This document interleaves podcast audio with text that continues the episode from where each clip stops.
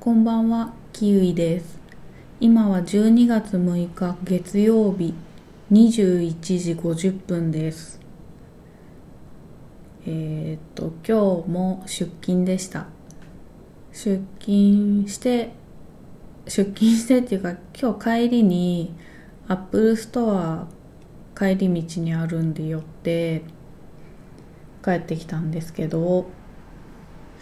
あの、あれですね。あんまり Apple Store 行かないんですけどなんか担当してくれた女性の方がなんていうのかなスタバの店員さんみたいな感じでした。すごいあ外資系って感じ。偏見なんですけど完全に。そういうなんだろうな。あれですかね。裏で先輩とかにちょっとスタバの店員さん意識してみてみたいな風に言われてるんですかね。ちょっとこうスタバの店員さんのちょっと下みたいなコミュ力でした。すごい可愛い人で髪の毛も赤いメッシュ入ってておしゃれでネイルもおしゃれだったんですけどスタバだとねやっぱり飲食なのですごい清潔感みたいな感じですけど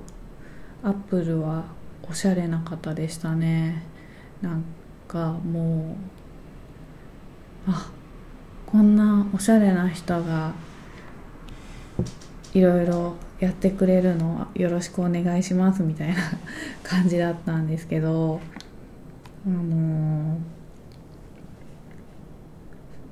そうそうちょっと言いたかったことが話したかったことがあってそういうコミュ力関係なんですけどあのー気持ち的には気持ちはめっちゃインドア派なんですよ。なんていうのかな。うん。あんまり人と話したくない。気持ちはインドアなんですよ。気持ちっていうか心は。心はインドア派なんです。人と喋りたくないし休みの日はもう一言も喋りたくないしなんか喋りたくないってていうかその知らない人とコミュニケーションを取りたくないっていうのがあるんですけどけどそういうわけにも人間生活している限りねそういうふうに誰ともコミュニケーションを取らないっていうわけにはいかなくてその私よく整形外科に行くんですよ。あの骨折とかああいう時に行く整形外科？美容じゃない方のあの 怪我した時にみんなが行く整形外科に怪我するんで行くんですけどあのなんだろう。怪我するんで行くんですけどっていうかその外科じゃなくて意外に調べると整形外科に行くパターンって多いなって思って一回整形外科に行き始めたら割とそこの整形外科に行くことが多くなってうん。よく行くんですけど よく行くっていうか先生にも「ああ久しぶりですね」って言われるけど久しぶりなのはいいことだと思うんですよね。よく行った方がいいのは歯医者さんぐらいのものだと思うんですよ。あの予防的なものとかで。定期的に半年に1回とか行った方がいいとは思うんですけど整形外科はそう頻繁に行くってことは結構怪我したりどこか痛めたりしてるっていうことだからあんまりね行かない方がいいとは思うんですけどこの間行った時に1年ぶりか2年ぶりぐらいに行ってちょっとお久しぶりですねみたいな感じで言っていただいてあの整形外科の先生おぎママみたいなすごく上品な男の先生なんですけどそうなんかけなんだろういいんですよね。病院って結構ああいう絵が飾ってあったりすること多いじゃないですか。小木ママ先生の病院に置い飾ってある絵が私は好きなんですよね。抽象画なんですけどうん何をイメージしてるのかわかんないけど私が受ける印象としてはああいうなんだろうな。イタリアとかあっちの方なんか気候が良くて乾燥してて海辺の街白い壁が似合うようなところのいっぱい家が建ってる印象なんですけど別に家の形が書いてあるわけでもなくて筆使いとか色の重ね方とかそういうものしか本当に分かんなくて本当完全にあれは抽象が何を抽象化しているのかもわからないんですけれどそういうところとか先生の雰囲気とかその院内の観葉植物がすごくよく手入れされてて大きく育ってるでも枯れた葉っぱとかも綺麗に取ってあったりしてっていうので病院全体好きなんですけどよく行くんですよね。そういうのがあって引っ越し何回か前の引っ越しでお世話になってで隣の区に引っ越したんですけど距離的にはあんまり前住んでたところと変わらないんであの区を越境することにはなるんですけどいまだに小木ママ先生の病院に通っててでその前の時から前住んでたところから通って時に発見してちょっと気になってるお店があるあったんですね。まあ、これが本題なんですけどそれがハムとかソーセージのお店なんですよ。うん、ただ大体いつも本当にこう歩くも 歩くのもままならないみたいな結構重症な怪我をしてることが多くて歩くだけで辛いみたいな足怪我してるとか背中痛めてて歩いた振動だけでも痛いとか そういうことが多くて。でもう全然お店は気になるけど行ける状態じゃないことが多かったんで行ってなくってそのお店に気づいてから小木ママ先生の病院に通うようになってからもどうだろう。5年くらいにはなるんですけどでやっと最近数日前に小木ママ先生の病院にまた行った時にそのハムとソーセージのお店に寄ったんですね。今は別に歩いたり走ったりっていうことは支障がない状態なのでで行ったんですけどあのなんかお店にレジ係の方とかがいるのかなって思ったら どうも違ってあのおいくつぐらいなんだろうな。40代ぐらいの男性が多分多分じゃなくもう確実に自分で作ったウインナーやハムをソーセージやハムを販売しながら作業もししてるっていう状態。でも理想っていうかいいですよね。買いに来た人と自分の作ったものを直接取引できるっていうのはすごくいいなとは思うんですけどその初めて行って初めてだからそのいろんなソーセージとかハムのにキャプションがついててけどあの焼きとか 書いてあるんですよ。焼きって書いてあるのがあってでその何って思ったんで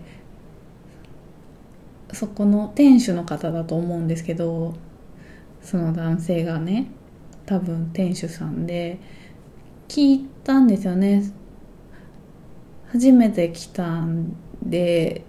ちょっとわからないんですけどこの焼きっていうのは何ですかっていうふうに聞いて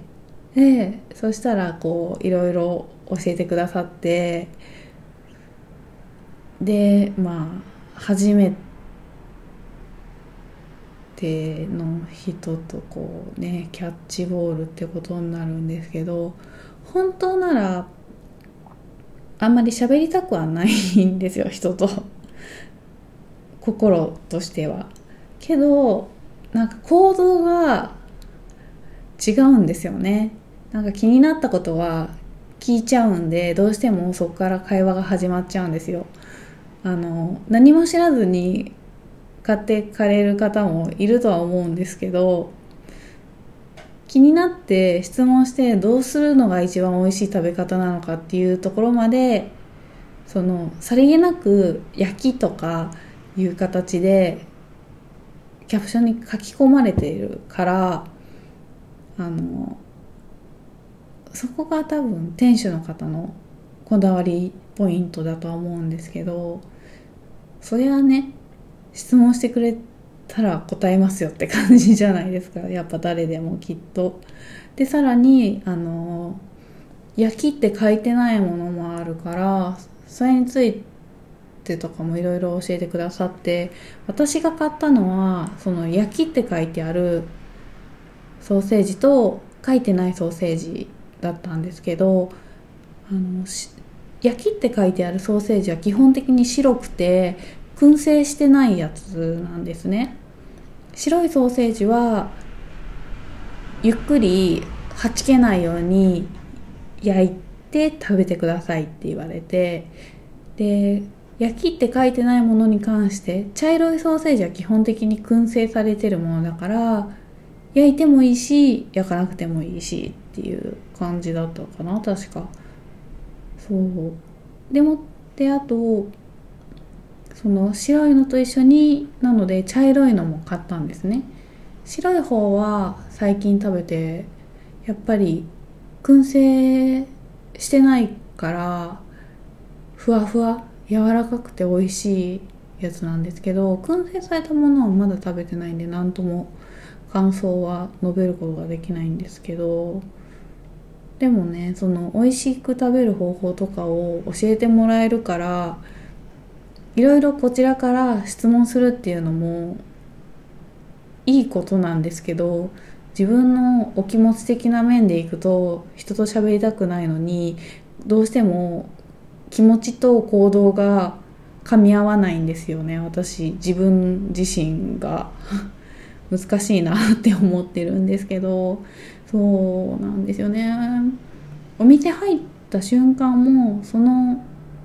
ソーセージのお店入った瞬間も「いらっしゃいませ」って言われたからつい条件反射として「こんにちは」って言っちゃって言っちゃうんですよね。割と「いらっしゃいませ」って言われると「あこんにちは」って言ってお店入ってっちゃうんですよ。なんかなんだろう「いらっしゃいませ」って言われても返さない方も世の中いるとは思うんですよ。なんていうのかな。いらっしゃいませっていうのが、もうその、お店の人の、その、なんていうのかな。チリンチリンって言ったのに、条件反射として言うっていう感じなのかなって思って、スルーしてるのかな。わからないですけど、うん、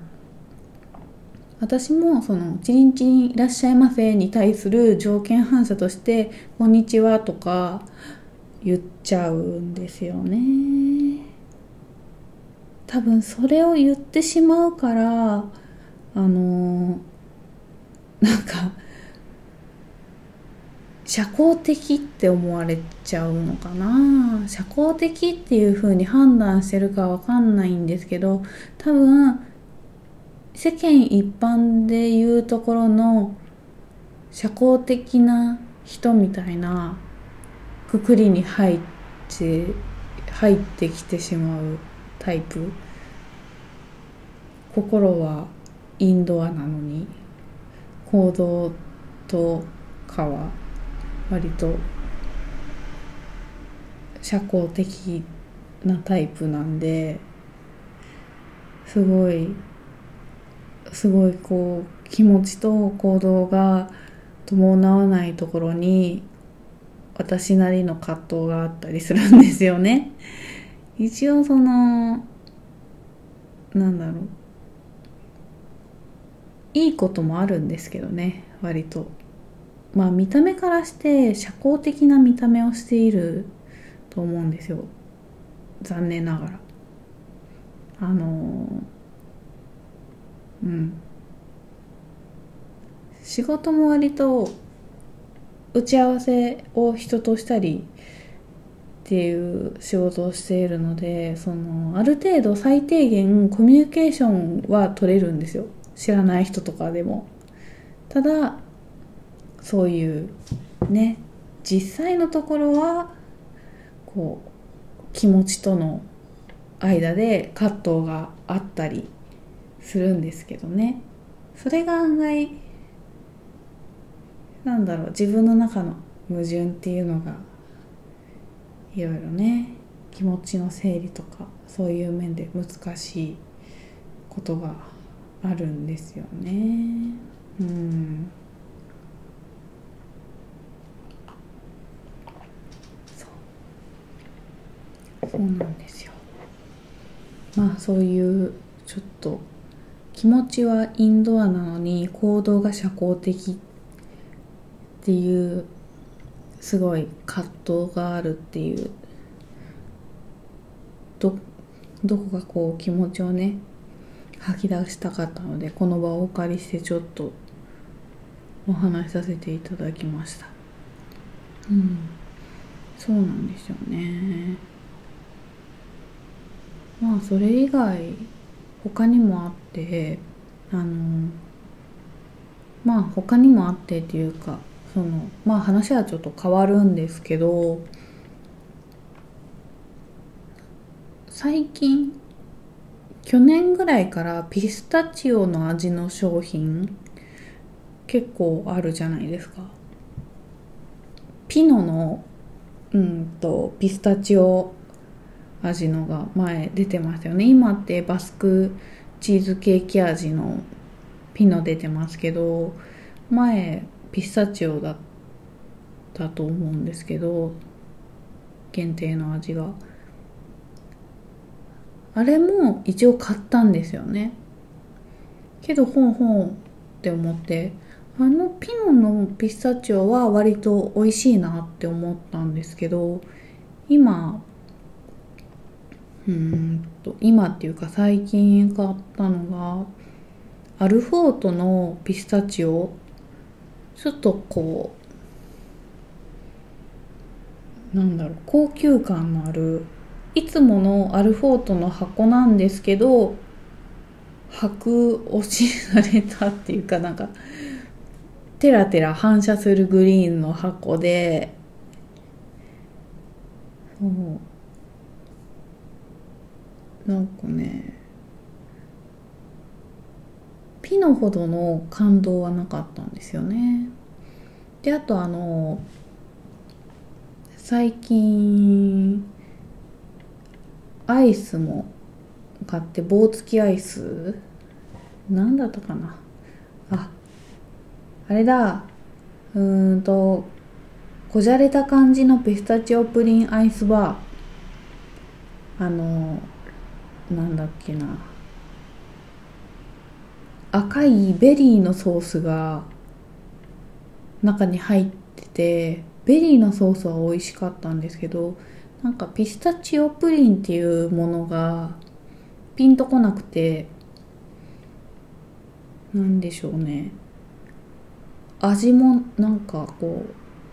ピスタチオじゃなくてピスタチオプリンになってしまってるからいまいちピスタチオプリンというものが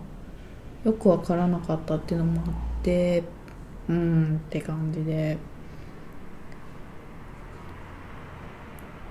ピノのピスタチオの方が美味しかったですね。多分ピノ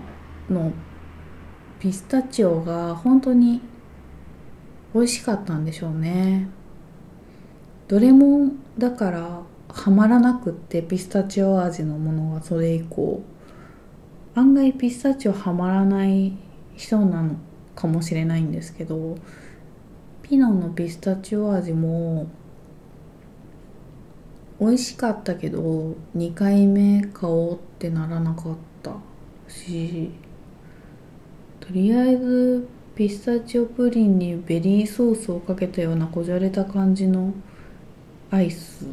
らしいんですけれど一応これはあのピスタチオプリンのアイスのパッケージに袋に書いてあった文言なんですけれどもなんかねこじゃれた感じのピスタチオプリンアイスバーを作り出そうとしてなんか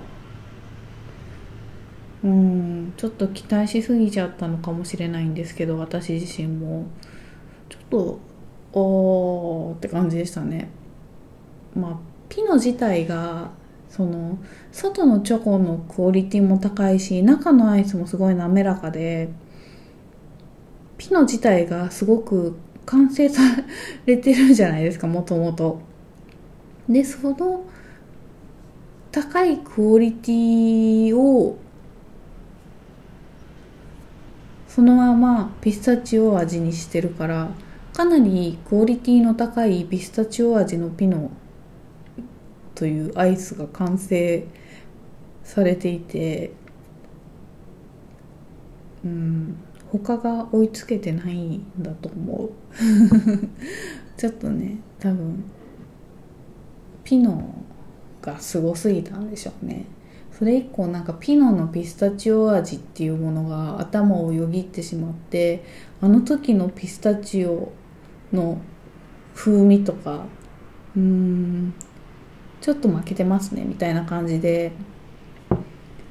別にピノを推してるわけじゃないんですけどつい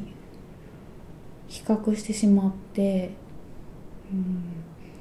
多分ピスタチオプリンアイスバーを初めて食べてたらああ初めて食べてでも多分ほうぐらいになっちゃってそれ以降もしかしたらピスタチオ味の商品に手が出なくなっちゃってたかもしれない。逆に。ダメですね。それはダメですね。うん。そうちょっとピスタチオ味私ハマらない人かもしれないって思って。でもなんですかね。最近ピスタチオ味のものすごい多いですよね。去年ぐらいから。うん。すいません。ちょいちょい飲み物飲んでます。あのなんて言うんでしょう。ポッドキャスト撮りたい欲と温かいカフェオレ飲みたいがせめぎ合ってその取ってから飲めばいいじゃないですか。それかあったかい状態で飲んでからあのポッドキャスト撮るでもよかったんですけどそうじゃなかったんですよね。今両方やりたいっていう風だったんでつい。カフェオレの準備してそんしてポッドキャストを撮り始めるというなんか喋ってる限りは飲めないし飲んでると喋れないしみたいな。ね。どうしようもない状況に。なってますね。ああそうあそうだ。そう。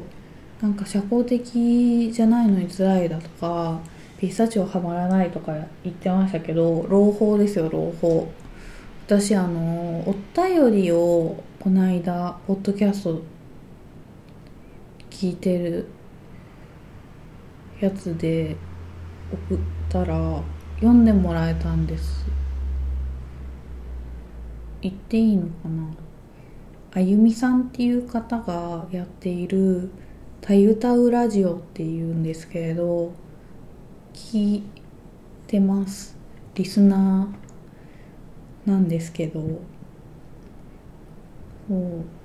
う何に対して何に対してっていうかどんな内容のお便りを送ったかっていうとあのあゆみさんがお一人様ポッドキャスターもっと増えたらいいのにみたいな風にお話しされててもっとみんなポッドキャストを一人でやってほしいっていう風におっしゃっててあの私がポッドキャストを始めたきっかけがあゆみさんなんですよね。また別の方のポッドキャストで、まあ、一人お一人様の方がやってるポッドキャストであゆみさん紹介されていてでそれでちょっと面白そうやってみたいなって思って一人ならすぐね始めれるしと思ってそれで始めたんですよね。なんかやりたいなっていうのもあったんで。そうなのでそのきっかけとなったあゆみさんがお一人様のねこういうポッドキャストをやってる方やってる方は募集しなかったな。もっとみんな始めてくれたらいいのに みたいな風におっしゃってたんで実はみたいな風にお便りを出したら紹介していただけてうんそうなんですよ。嬉しかったです。ありがとうございますあゆみさん。これからもずっと聞くのでたまに更新してください。一人だとあの気まぐれな更新になるんですよね。自分が立て込んでるとそのまま更新できなかったりするんですよね。あの2人でやってる方たちだとどっちかどっちかってこともないか2人ともこう都合を合わせてやらなきゃってなるから定期更新ができると思うんですけど1人だとどうしても1人しかいないから立て込んでるとできないんですよね。それになんていうか。強い意志でもって毎週火曜の10時更新みたいな風でやってるわけではないのでそう今日みたいにね思いついたままカフェオレを飲みたいけどポッドキャストも撮りたいから両方同時進行っていう喋りながら飲み物を飲むというね。なかなか難しいことをやってたり一人だとするんですけどそういう変なタイミングで更新したりもできるんで。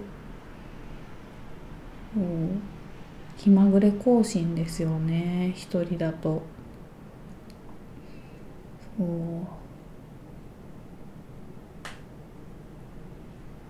なかなかね一人だとねやっぱりこう強い意志でもって定期更新っていうのはしないといけなくなっちゃうので続かないと思う。こういう気まぐれにやってるから楽しいしうん喋りたいこと喋れるし一人なんで。もう一人だ一人でやるの楽しいですよ。私はもうほんと簡単に私スマホが iPhone なんですけど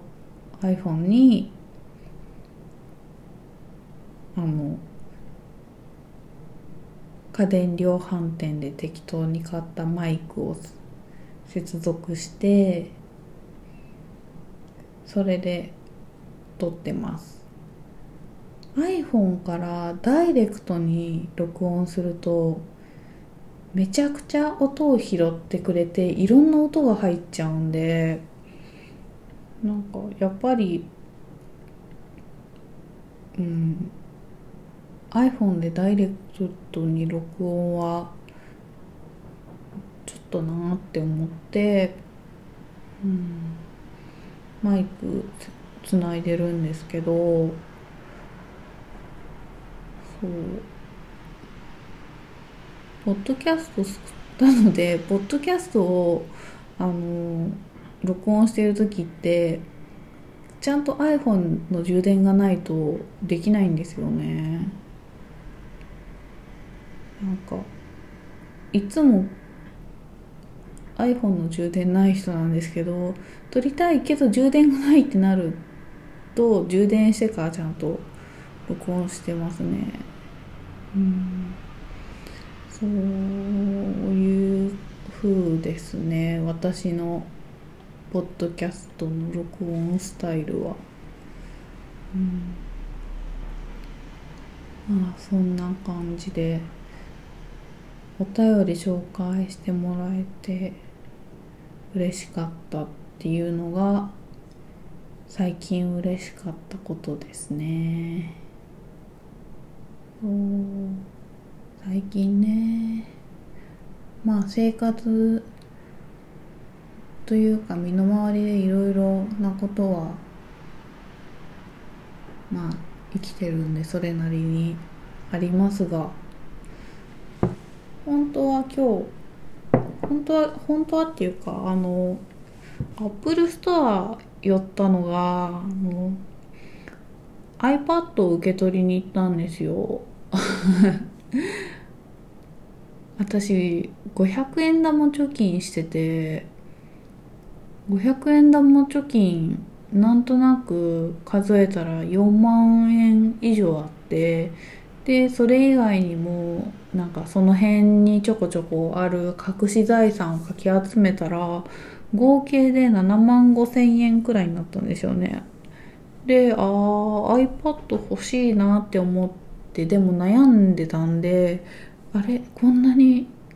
現金が用意できたってこと iPad 買えるじゃんってなってでいつだったかな昨日おとついその前か。金曜日にあのネット発注してでお届けがかなり先になるんですよね。12月末とかになっちゃうんでご自宅まで配送してもらうと。なのであの職場から近いんで Apple Store が。なので取りに行って帰りに。で帰ってきたんですけれど。明日お休みなんで今日夜更かししてセットアップしようかな。夜更かししなくてもまあ iPad ぐらいすぐできるはず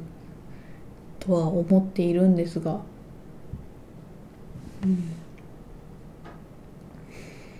そうですね。もうだって22時24分。結構話してますね。うん。iPad セットアップしよっかな。明日休みだし明日やってもいいんですけどね。別に今日やらなくたって。今日やったところで明日やったところで何ら変わりはないわけで。別に今日やらなきゃいけないこともないから今日やってもいいし。うんって感じですね。多分。ああ微妙だな。大体の人はこうやって話しながらセットアップするんでしょうけど私結構物臭なのでというかマイペースなのでまあいっかって言って今日やらんかったりするんですよね。どうするんでしょう？どうなるんでしょうね？まあ次回 iPad のセットアップはいつやったのかの巻。っていう形になるのかな？どうなんでしょうね？うん。今のところこう次回予告をして次の時にそれが予告通りに進んだことがないので 今回のも予告のみで次回のちょっと次回のことはちょっとわからないっていう風なんですけれどああ本当にそうですね。結構話してますね。ということでそろそろ失礼しようかなと思います。いやーほんとお便り読んでもらえたの嬉しかったです。ありがとうございますあゆみさん。キウイもこの地球のどこか片隅から世界中に無責任に音声音声を発信しています。そう。無責任ラジオですね。どちらかというと。言いたいことだけ言ってって感じ。気まぐれに一人で更新する。うん。ほんとストロングスタイルって感じですね。よくよく考えてみたら、うん、まあそんなことで。いいことあったんですよっていうお話などさせていただきましたがそろそろ失礼しようと思います。それではありがとうございました。キウイでした。